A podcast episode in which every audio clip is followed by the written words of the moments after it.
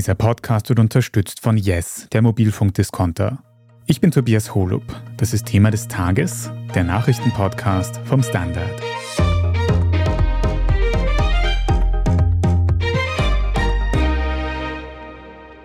And we begin in Washington this morning, where a last minute deal has averted a government shutdown.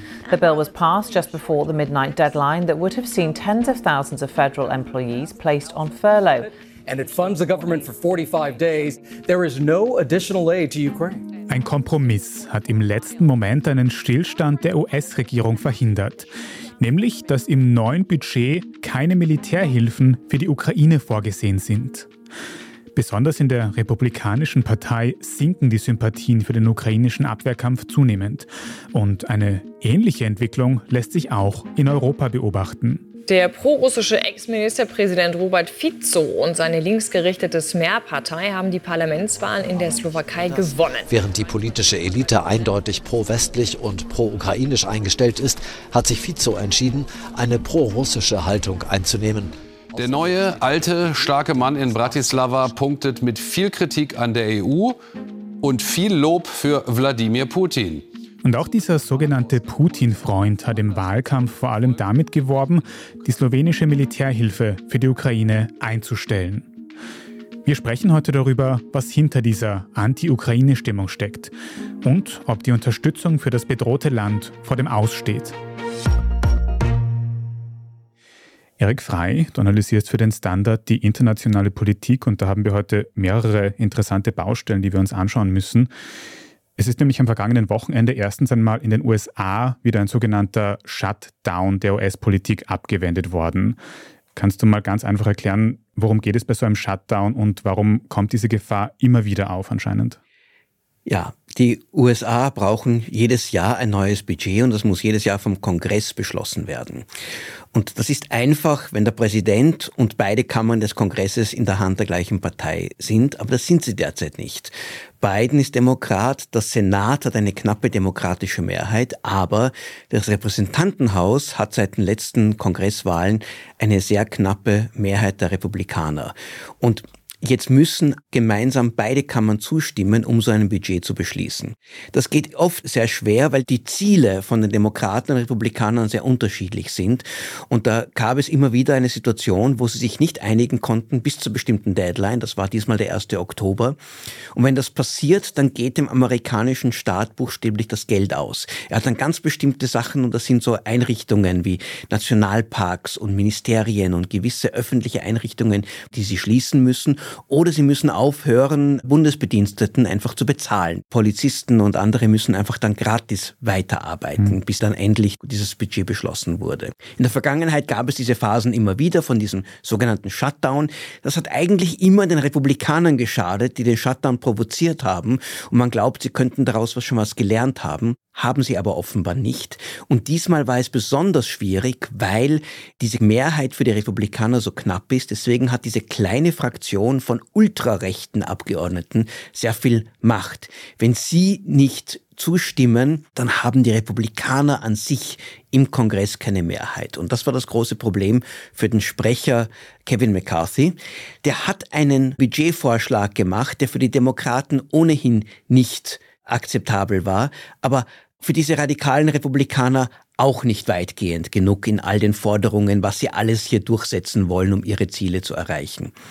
Und sie haben gedroht, wenn McCarthy irgendwelche Kompromisse mit den Demokraten schließt, dann werden sie ihn stürzen. Und dieses Tauziehen, dieses Nervenspiel hat bis zum Schluss gedauert und wenige Stunden vor Ablauf der Deadline hat schließlich McCarthy eingelenkt und hat einen Kompromiss mit den Demokraten im Repräsentantenhaus geschlossen. The bill is passed and without objection the motion to reconsider is laid on the table. Wie hat der ausgesehen? Ist McCarthy aus dieser Zwickmühle rausgekommen? In Amerika sagt man das kicking the can down the alley. Sie haben einfach gesagt, wir verschieben das Problem um 45 Tage. Wir mhm. machen einen Übergangsbudget, wo eigentlich das jetzige Budget mehr oder weniger fortgeschrieben wird und haben jetzt 45 Tage Zeit, um ein neues, ein permanentes Budget zu verhandeln. Ob es funktionieren wird, ist offen. Es kann gut sein, dass es in 45 Tage dann irgendwann Mitte November wir genau das gleiche Problem haben und wahrscheinlich wird der nächste Shutdown dann wieder drohen. Aber inzwischen ist was anderes passiert, nämlich diese Gruppe von ultrarechten Republikanern wollen jetzt ihre Drohung wahrmachen und McCarthy als Sprecher stürzen und sein Amt berauben, was wiederum möglich wäre, weil ohne sie hat er keine Mehrheit und damit er überhaupt gewählt worden hätte können, hat er ihnen dieses Zugeständnis gemacht, wählt mich, stimmt für mich, aber ihr könnt mich ja immer loswerden, wenn ihr wollt. Und das droht jetzt zu passieren. Warum? Weil McCarthy gesagt hat, ich bin vernünftig, ich bin erwachsen, wir wollen nicht, dass die halbe Regierung zusperrt, wir wollen zwar ein Budget haben, wo wir unsere Ziele durchsetzen, aber nicht den amerikanischen Staatsapparat lahmlegen. Genau das aber wollen diese Fraktion von ultrarechten, sehr, sehr radikalen Abgeordneten. Die wollen eigentlich nicht, dass dieser Staat funktioniert, weil sie eigentlich den Staat per se als Feindbild sehen. Mhm. Aber das heißt, in diesen 45 Tagen jetzt könnte noch viel hitziger debattiert werden und sich das Ganze noch weiter nach rechts verschieben. Werden wir sehen, was passiert. Wird es ihnen gelingen, McCarthy zu stürzen? Dann kommt die Frage, wer kommt statt ihm? Und das ist genau das gleiche Problem, weil ein Vertreter der rechten radikalen Fraktion hat auch bei den Republikanern keine Mehrheit. Und dadurch, dass die Parteien nicht wirklich miteinander arbeiten, weil Bipartisanship von beiden Seiten heute so sehr, sehr scheel, sehr, sehr feindlich gesehen wird, befinden wir uns hier in einer möglichen Zwickmühle, aus der die amerikanische Politik nicht so schnell herauskommen wird. Hm, das heißt, das Wort Shutdown müssten wir uns noch merken für die nächsten Monate. Jetzt gibt es aber in diesem Übergangsbudget schon einen sehr interessanten Punkt, über den gerade international sehr viel gesprochen worden ist, nämlich ist da anscheinend keine neue Hilfe für die Ukraine vorgesehen. Warum ist das so? Genau das ist der Punkt, wo die Demokraten ein Zugeständnis machen mussten. Alles bleibt, wie es ist, nur für die Ukraine wird einmal vorerst keine weiteren Bewilligungen gemacht. Die Demokraten haben dem zugestimmt, weil sie dann gesagt haben, es schaut nicht gut aus, wenn wir sagen, wir sind dann schuld, wenn dann die Einrichtungen zugesperrt werden, wenn der Shutdown passiert. Warum tun wir das nicht für Amerika, sondern für die Ukraine? Da hatten sie das Gefühl, dass die öffentliche Mehrheit nicht auf ihrer Seite wäre. Die Hoffnung ist, dass im nächsten Budget, das dann vielleicht doch irgendwann beschlossen wird, sehr wohl wieder Geld für die Ukraine da ist. Vor allem auch, weil die Mehrheit der Republikanischen Partei absolut weiterhin die Ukraine unterstützen will. Im Senat ist diese Unterstützung sogar sehr, sehr stark und dort ist auch eine Zustimmung notwendig. Aber am rechten Rand, am populistischen Rand, im Trump-Lager wächst die Skepsis, wächst die Abneigung. Wir wollen das Geld für unsere eigenen Leute und nicht für die Fremden da draußen, die da kämpfen, auch weil da immer diese Stimmung doch ein bisschen wächst, zu sagen, na ja, dieser Krieg ist ja ohnehin sinnlos, Putin wird ihn nicht verlieren und die Fronten bewegen sich nicht. Also da ist die Skepsis in der öffentlichen Meinung absolut gewachsen und das wird jetzt reflektiert in dieser Übergangsentscheidung. Aber ganz kurz, denkst du, dass es im nächsten Budget mehr Hilfe für die Ukraine geben wird oder könnte das wirklich als Verhandlungsmasse dann quasi untergehen jetzt als erstes?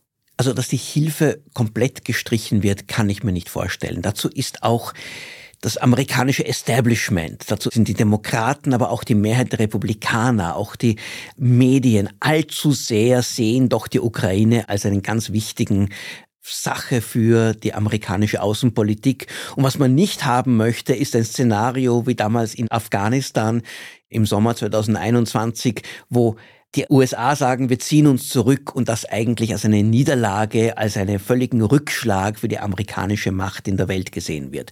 So weit wird es sicher nicht kommen, aber um jeden Dollar wird wahrscheinlich viel härter gerungen werden müssen und es könnte sein, dass am Ende diese Großzügigkeit des amerikanischen Staates für die Ukraine, diese ständige Bereitschaft, noch mehr Geld zu geben, wirtschaftliche Unterstützung und Militärunterstützung, dass das alles schwerer erkämpft werden wird und letztlich auch etwas geringer ausfallen wird. Mhm. Und die USA haben ja wirklich bisher in sehr großem Ausmaß die Ukraine unterstützt. Kannst du noch ein bisschen beschreiben, wie groß ist dieser Anteil von Menschen, die jetzt eben der Ukraine gegenüber kritischer werden und warum werden sie das wirklich? Es ist weiterhin eine Minderheit. Die amerikanische Unterstützung für die Ukraine hat derzeit immer noch eine gewisse Mehrheit, aber diese Mehrheit ist relativ knapp geworden. Es sind verschiedene Motive. Das eine Motiv ist das typische Motiv, kein Geld für Ausländer, wir brauchen es selbst. Die Amerikaner haben das Gefühl, es geht ihnen wirtschaftlich schlecht, obwohl das gar nicht so stimmt. Die amerikanische Wirtschaft boomt und warum sollen Gelder anderswohin fließen? Und Dazu kommt jetzt auf der republikanischen Seite ein wachsender Isolationismus. Ein Gefühl, das auch in den 1920er und 30ern des letzten Jahrhunderts sehr stark war. Die Meinung, wir müssen uns um uns selbst kümmern und die Welt da draußen soll uns den Buckel runterrutschen. Das hat sich Kalten Krieg völlig gedreht. Damals war ein großer Konsens da. Alles, was in der Welt geschieht, um den Kommunismus zu bekämpfen, sind wir dahinter. Und das hat sich auch weiter seit Ende der Sowjetunion auch immer noch fortgesetzt. Aber Putin wird heute auch bei vielen nicht mehr so als Feindbild gesehen. Trump selbst hatte ja eine gewisse Bewunderung für ihn und alle, die Trump unterstützen, und das ist eine Mehrheit der Republikanischen Partei auf der Basis, teilen diese Meinung, naja, Putin ist ja nicht so schlecht und die Ukraine ist ja korrupt und warum sollen wir das tun? Dazu wird dieser Krieg als Krieg von beiden gesehen, als demokratischer Krieg. Und diese Polarisierung in der Gesellschaft führt auch dazu, dass viele Republikaner sagen, was immer der demokratische Präsident will, sind wir dagegen. Und dazu kommt noch das Dritte, wenn etwas als außenpolitische, als weltpolitische Bedrohung gesehen wird, dann ist es China. Und da ist jetzt das Gefühl bei manchen, auch gewissen Intellektuellen, auch Leute, die sagen, ja eigentlich sollten wir die Ukraine unterstützen und Putin ist ein Problem, aber das darf uns nicht von China ablenken, die viel gefährlicher sind. Und auch dort wächst daher die Skepsis. Mhm. Wenn die USA jetzt die Ukraine nicht mehr in dem gleichen Ausmaß wie bisher unterstützen würden, könnte sich die Ukraine denn überhaupt noch selbst verteidigen langfristig? Das kommt darauf an, wie stark diese Hilfe zurückgefahren wird. Wenn es um vielleicht nur einen gewissen Prozentsatz an der Wirtschaftshilfe geht oder um irgendwelche weiteren Waffengattungen, dann ist es ein schwerer Schlag für die Ukraine, dann kann sie sich aber weiterhin wahrscheinlich verteidigen aber möglicherweise die jetzige Offensive nicht fortsetzen. Und hier sind wir wirklich in einem Teufelskreis, in einem Catch-22, wie das die Amerikaner nennen. Dadurch, dass diese Offensive nicht weitergeht, geht auch die Unterstützung für die Ukraine zurück. Und wenn jetzt die Hilfe zurückgeht und die Ukraine noch viel weniger etwas tun können, um die russische Besatzung aus ihrem eigenen Staatsgebiet zu verdrängen, dann wird dieser Stillstand noch stärker die Bereitschaft zur Unterstützung zurücknehmen. Und am Ende wird dann möglicherweise der Punkt kommen, wo die USA sagen, na ja, wir werden weiterhin alles tun, damit die Ukraine diese Front halten kann, diese Bereitschaft zu sagen, wir sind bereit, euch zu helfen, um euer Staatsgebiet komplett zu befreien, bis hin zur Krim. Und ihr entscheidet allein, wann dieser Krieg zu Ende gehen kann und wann ihr bereit seid zu Verhandlungen. Diese derzeit von der beiden Regierung und noch immer von der Mehrheit des politischen Establishment vertretenen Haltung, die könnte sehr wohl zu Ende gehen.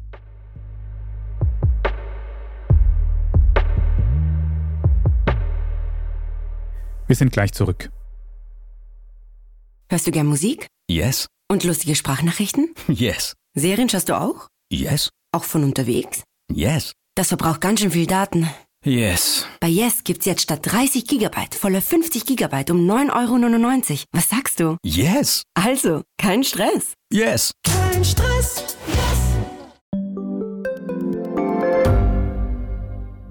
Standard-Podcasts gibt es ja wirklich schon zu jedem Thema. Also fast jedem. True Crime. Thema des Tages. Lohnt sich das? Inside Austria. Serienreif. Besser Leben. Rätsel der Wissenschaft. Edition Zukunft. Und, und, und. Aber nicht jeder hat die Zeit, das alles zu hören. Und manchmal möchte man sich einfach nur ein paar Minuten beschallen lassen. Ich bin Scholt Wilhelm. Und ich bin Margit Ehrenhöfer. Ab sofort bringen wir auch Highlights unserer Podcasts. Für zwischendurch, wenn mal weniger Zeit ist. Diese kurzen Ausschnitte nennen wir Shorts. So wie eine kurze Hose. Oder eine kurze Geschichte. Okay.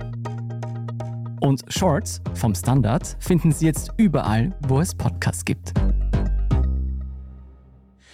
Erik, wenn wir nach Europa schauen und konkret in unser Nachbarland, in die Slowakei, dann hat dort am Wochenende es auch ein sehr aufsehenerregendes politisches Ergebnis gegeben, nämlich hat ein gewisser Robert Fico die Parlamentswahlen dort gewonnen.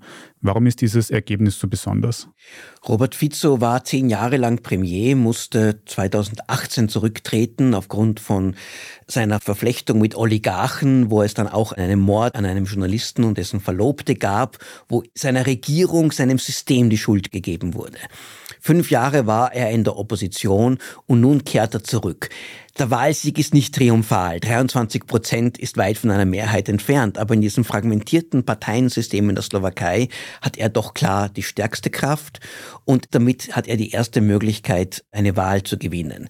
Fico gilt als extremer Populist, und als einer, der auch absolut ein bisschen so wie Viktor Orban sich nicht an demokratische Normen hält. Und das Dritte, was ihn ausgezeichnet hat, war in diesem Wahlkampf auch diese Aussagen zu sagen, wir werden die Ukraine überhaupt nicht mehr unterstützen. Wir hören damit auf. Also er gilt als Putin-Freund und auch wenn er jetzt nicht Putin direkt umarmt, hat er sich hier stärker als fast irgendjemand anderer unter europäischen führenden Politikern hier gegen den Krieg in der Ukraine, gegen die EU-Unterstützung dafür positioniert. Und das natürlich ist ein ein sehr klares Signal, dass in einem Land, das auch an die Ukraine grenzt, sich hier die Stimmung zwar nicht unbedingt gewechselt hat, weil diese Skepsis war vorher auch vorhanden, aber sich jetzt in einem Wahlergebnis niederschlägt. Es sind ein ganzer Haufen spannende Stichwörter drinnen. Aber was am meisten bei mir hängen bleibt, diese Unterstützung für die Ukraine. Also wird da jetzt tatsächlich aus der Slowakei gar nichts mehr in die Ukraine geschickt an Waffenlieferungen oder Unterstützung? Das hängt einmal davon ab, wie die nächste Regierung ausschauen wird. Fico hat das Problem, er braucht Koalitionspartner und alle, die bereit wären, mit ihm zu koalieren, möchten sehr wohl die Unterstützung der Ukraine beibehalten. Das gilt vor allem für seinen ehemaligen Parteifreund Pellegrini, der sich aber von ihm dann abgewendet hat, aber nun bereit wäre, eine gemeinsame Regierung zu bilden. Der hat ungefähr 15 Prozent der Stimmen, also wäre eine bedeutende Kraft. Eine weitere rechtsnationalistische Partei sagt auch, ja, wir unterstützen vieles von dem, was Fico will, der ja an sich theoretisch als Sozialdemokrat auftritt, aber bei der Ukraine müssen wir dranbleiben. Also ich glaube, wenn Fico die Regierung bildet, dann wird die Unterstützung sicher schwächer werden, aber nicht komplett aufhören. Beziehungsweise ich glaube nicht, dass die Slowakei dann alles boykottieren wird und blockieren wird, was in der EU passiert. Das wird in der Koalition nicht möglich sein. Und so wichtig ist die Slowakei jetzt auch nicht für die Ukraine. Polen ist ein wichtigeres, Rumänien sind wichtigere Transitländer auch für Militärhilfe. Aber als Signal für eine Stimmung, die doch in ganz Europa vorhanden ist, ist diese Wahl und auch wahrscheinlich die zukünftige Regierung, wenn sie so aussieht, sicher ein gewisses Omen. Und vor allem, wenn du sagst, Fico gilt als Putin-Freund, könnte das ja auch einen großen Einfluss haben, wenn dann Putin so eine Art Agenten oder zumindest einen Unterstützer in Europa hat, wieder einen mehr. Er hätte dann neben Orban einen zweiten mit Fico. Die beiden könnten theoretisch alles blockieren, jede Sanktion und jede Hilfe in der EU, weil Außenpolitik ist sehr, sehr stark in der EU immer noch erfordert Einstimmigkeit. Allerdings vergessen wir nicht, Orban hat bisher auch jede einzelne Sanktionsmaßnahme mitgetragen. Er hat immer gedroht, aber dann doch am Ende Ja gesagt. Und diese kleinen osteuropäischen Staaten sind doch sehr stark auch vom guten Willen der EU-Kommission, aber auch der großen westeuropäischen Staaten abhängig und deshalb würde ich nicht eine völlige Obstruktionspolitik erwarten, aber doch ein bisschen mehr Sand im Getriebe wird sicher in diese pro-ukrainische EU-Maschinerie hineingeraten. Hm. Und du glaubst nicht, dass sich da so eine Art Achse zwischen Orban und Fico bilden könnte, die dann quasi gemeinsam stärker sind, um sich gegen andere Maßnahmen zu stellen? Zu zweit sind sie dann sicher etwas stärker. Bisher war Orbans engster Verbündeter in der EU Polen und Polen hatte ja die komplett andere Position zur Ukraine. Volle Unterstützung, absolute Ablehnung von Putin. Also da hat er dann erstmals einen Bruder im Geiste, der gleichzeitig zur Ukraine eine ähnliche Meinung hat. Gemeinsam sind sie etwas stärker, aber vergessen wir nicht, die Slowakei ist ein sehr kleines Land. Das wird nicht den Ausschlag geben für die europäische Politik der nächsten Zeit. Hm. Aber auf der anderen Seite aus Polen hört man mittlerweile auch schon Meldungen, dass es Probleme mit der Ukraine gibt, jetzt ganz konkret wegen einem Getreideabkommen. Aber du hast ja schon angesprochen, in ganz Europa kommt teilweise so ein bisschen eine Stimmung auf, dass es eben so Fälle gibt wie in der Slowakei, dass eine Wahl gewonnen wird mit einer Anti-Ukraine-Stimmung. Woher kommt das in Europa? Ich glaube ja nicht, dass die Wahl mit der Anti-Ukraine-Stimmung gewonnen wird. Fico hat aus anderen Gründen gewonnen. Da ging es um die Wirtschaft, da ging es um ein bisschen eine Proteststimme gegen die letzte Regierung, die dauernd zerstritten war, die sehr instabil war, die eine normale konservative Parteien dort in einem Bündnis zusammen waren. Aber dass die Leute bereit sind zu sagen, Ukraine ist uns zumindest nicht wichtig genug, dass wir trotzdem jemanden wie Fico wählen, zeigt, ja, das Thema ist nicht das Beherrschende. Und ich glaube, es liegt auch daran, dass die Menschen, die die Ukraine unterstützen, für die ist es ein Thema von vielen. Die heute dagegen sind, die empört es noch viel mehr. Das ist ein bisschen so wie damals in der Corona-Pandemie. Die Maßnahmengegner und die Impfgegner, die waren voll aufgeladen mhm. und die haben das gesehen als einen Kampf gegen das System. Und ich glaube, dass hier auch etwas Ähnliches passiert. Der Krieg in der Ukraine wird zu einer Art von Symbol für die Politik des Mainstreams, des Establishments, der Eliten. Und wenn man mit sich selbst und seinem Leben unzufrieden ist und irgendwie sagt, ich protestiere gegen alles, was hier vertreten wird, dann nimmt man diese Position auch ein gegen den Krieg und sogar möglicherweise für Putin. Deutschland ist Unterstützer der AfD, in Österreich die FPÖ und überall tun diese rechtspopulistischen Parteien in dieses Gefühl sehr stark hineingreifen und profitieren davon. Nicht, dass es der Grund ist, warum diese Menschen gewählt werden, die Parteien gewählt werden, aber es bildet ein Gesamtspektrum von Meinungen, die man hat, die alle gegen die da oben gerichtet sind. Mhm. So eine Systemkritik ist dann ein politisches Geplänkel, unter dem am Ende vor allem die Menschen der Ukraine leiden, die Zivilbevölkerung, die unter dem Krieg leidet. Jetzt sehen wir das in Europa immer öfter. Wir sehen das in den USA jetzt anscheinend auch, dass zumindest die Unterstützung in diese politische Verhandlungsmasse reinkommt. Denkst du, ist diese geeinte politische Front, die es ja doch größtenteils im Westen gegeben hat, für die Unterstützung der Ukraine, dass die jetzt komplett bröckeln wird und am Ende ist? Sie schwächt sich auf jeden Fall ab. Und das ist nicht überraschend. Der Krieg dauert jetzt schon eineinhalb Jahre.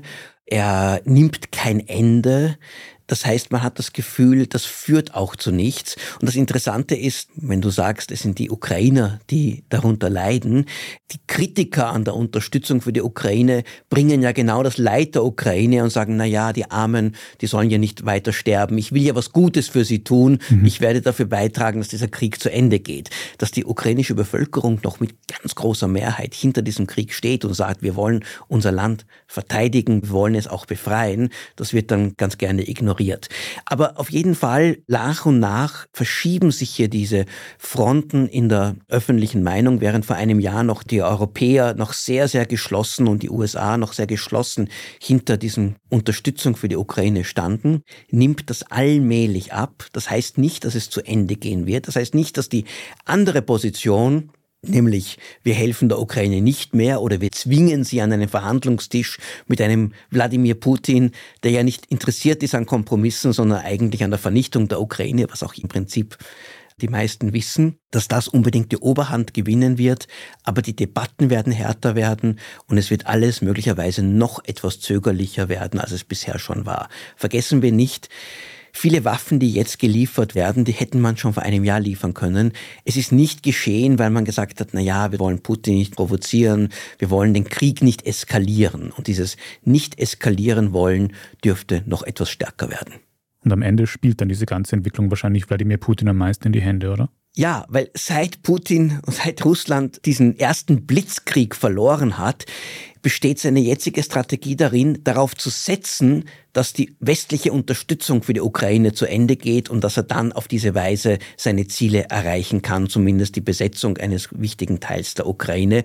Und da spielt ganz besonders die Erwartung, die Hoffnung für ihn eine Rolle, dass Donald Trump 2024 zurückkehrt. Nun, ob das passiert oder nicht, wissen wir nicht. Aber was, glaube ich, schon auch im Westen dann nach und nach bewusst sein wird, ist, dass wenn man beginnt, die Unterstützung der Ukraine zurückzuführen, dann hat Putin einen Erfolg, dann hat er möglicherweise einen Triumph und das wird vielleicht auch eine gewisse Gegenbewegung auslösen. Denn viele Menschen, die sagen, na ja, dieser Krieg, der führt ja zu nichts, hören wir ihn auf.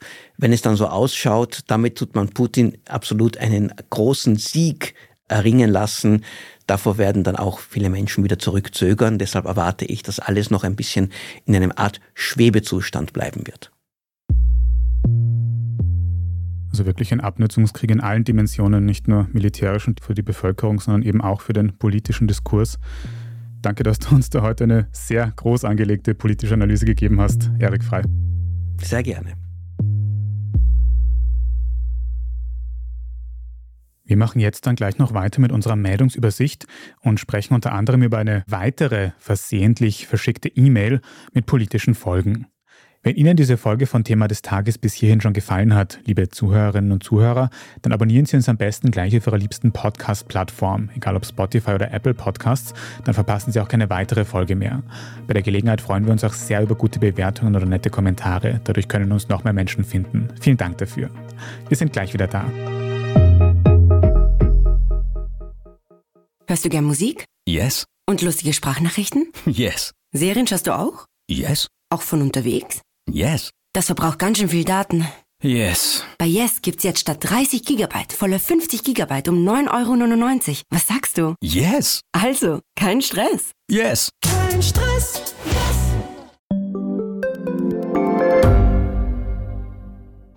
Reicht mein Gehalt für ein gutes Leben? Sind Sneaker und Uhren ein gutes Investment? Wie viel kostet eine Scheidung? Das und vieles mehr sehen wir uns an in der dritten Staffel vom Standard-Podcast Lohnt sich das? Wir, das sind Melanie Reidel, Annika Dang, Alexander Amon und Michael Windisch. Wir sprechen mit ExpertInnen darüber, wie man sogar vom Weltuntergang profitieren kann. Und darüber, wie mich künstliche Intelligenz reich macht und warum Geld noch immer Männersache ist.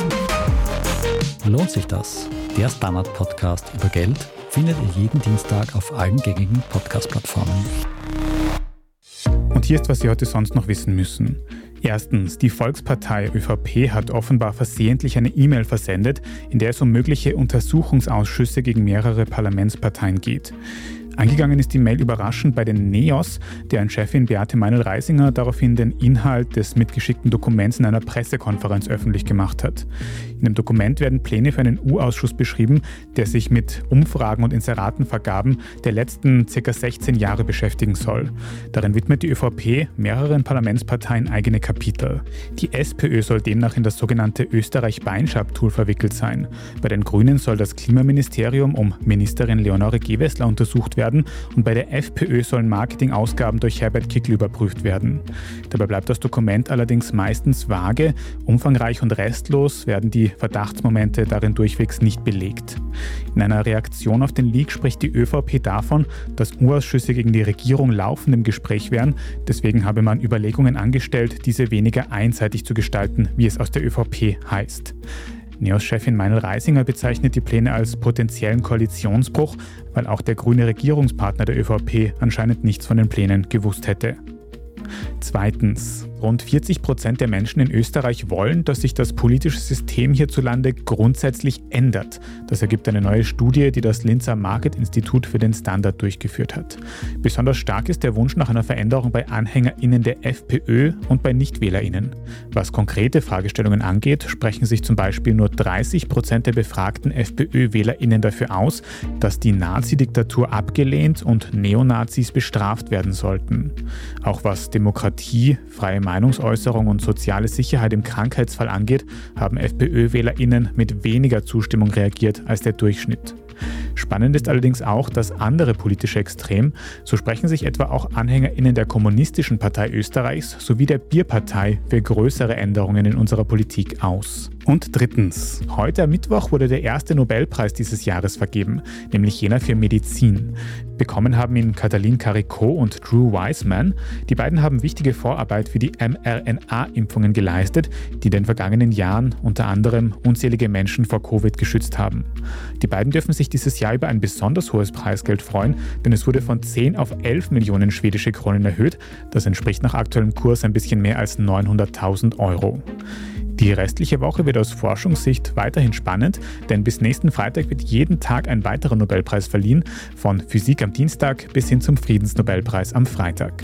Am nächsten Montag macht dann jener für Wirtschaftswissenschaften den Abschluss. Laufende Berichterstattung zu den Nobelpreisen können Sie immer auf der Standard.at nachlesen, zusammen mit allem weiteren zum aktuellen Weltgeschehen. Und jetzt habe ich noch einen Hörtipp für Sie. In unserem Schwester-Podcast Inside Austria geht es in der neuen Folge zum fünften und letzten Mal um Herbert Kickel. Meine Kolleginnen sprechen darüber, was eigentlich das Erfolgsgeheimnis des selbstproklamierten Volkskanzlers ist und wie er laut ExpertInnen unsere Demokratie gefährdet. Inside Austria hören Sie überall, wo es Podcasts gibt. Falls Sie Feedback oder Anregungen für das Standard Podcast Team haben, dann schreiben Sie gerne eine Mail an podcast.derstandard.at. Und wenn Sie unsere journalistische Arbeit unterstützen möchten, dann können Sie ein Standard-Abo abschließen. Aktuell zum 35. Geburtstag des Standard geht das zu besonders guten Konditionen. Mehr Infos auf abo.derstandard.at. Ich bin Tobias Holub. Vielen Dank fürs Zuhören und bis zum nächsten Mal.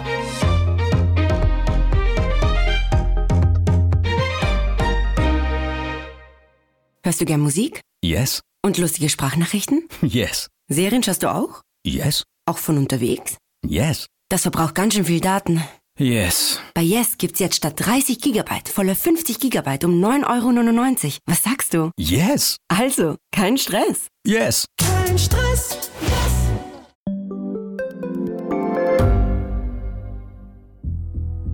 Was ich nicht nachvollziehen kann, ist, warum an jedem Unrecht immer ich schuld sein soll. Ein Korruptionsskandal jagt den anderen. Österreich hat in den letzten 30 Jahren viel über Klimaschutz gesprochen, aber zu wenig getan. Die Politik verschläft die Klimakrise. Die Behörden haben alles richtig gemacht. Fehler vergisst man, statt daraus zu lernen. So sind wir nicht. So ist Österreich einfach nicht. Aber wie ist Österreich dann? Das wollen wir bei Inside Austria herausfinden. Wir blicken auf die großen österreichischen Skandale. Von Ibiza bis Ischgl. Wir wollen wissen, wer dafür in der Politik die Verantwortung trägt.